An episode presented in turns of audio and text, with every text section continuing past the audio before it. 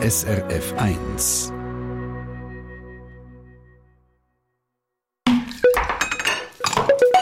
SRF 1. A point. Vielleicht ist eben Achtsamkeit auch darum so in Mode wegen unserer hektischen Zeit, wo wir drinnen sind. Warum denn nicht auch achtsam essen?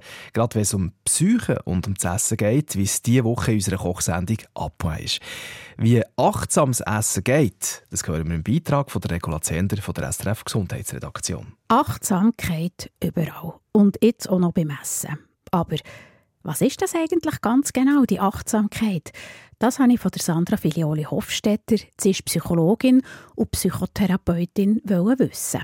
Ja, gerade das Essen, das ja eigentlich so ein Grundbedürfnis von uns ist, unseren Hunger zu stillen, ist auch sehr stark durchwoben von Gewohnheiten, Ritual, Unbewusstheit. Und achtsames Essen macht sehr Sinn, in dem Sinn, dass man sich wieder mehr bewusst macht, was man isst, dass man auch alle Sinne frei hat fürs Essen und nicht beim Essen gerade am Fernsehen schauen ist zum Beispiel.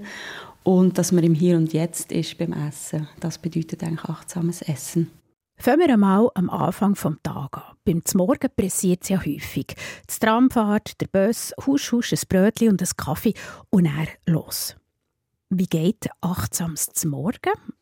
Es startet wahrscheinlich mit dem, dass man sich Zeit nehmen kann für das Morgen und dann äh, einfach versucht, bewusst mal sein Kampfbrot zu streichen, äh, vielleicht noch ein Löffel davon testen, wie es schmeckt.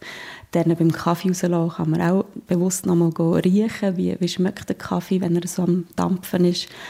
Dann ist so die Frage, wo ist ich? Ist ich allein oder ist ich in Gesellschaft? Und mache ich nebendran noch etwas?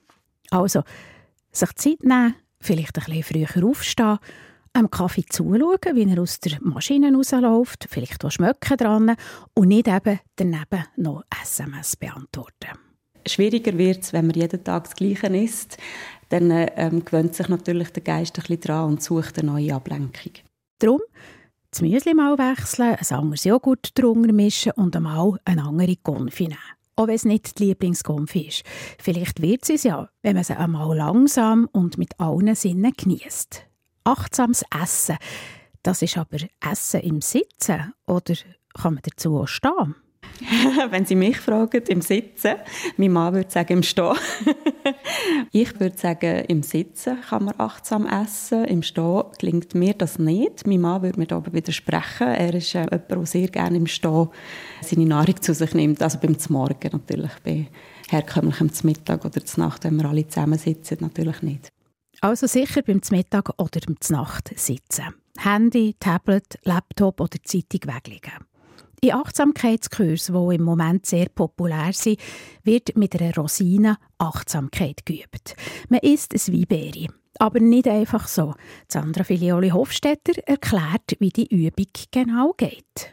Das startet damit, dass man sie in der Hand hat und mal fühlt, was sie für eine Oberflächenstruktur hat, dass man sie mit den Augen anschaut und schaut, was hat sie für eine Farbe, hat sie vielleicht verschiedene Farben an verschiedenen Stellen. Dann äh, versucht man auch mal daran zu riechen. Also das ist jetzt bei den Rosinen vielleicht weniger ergiebig.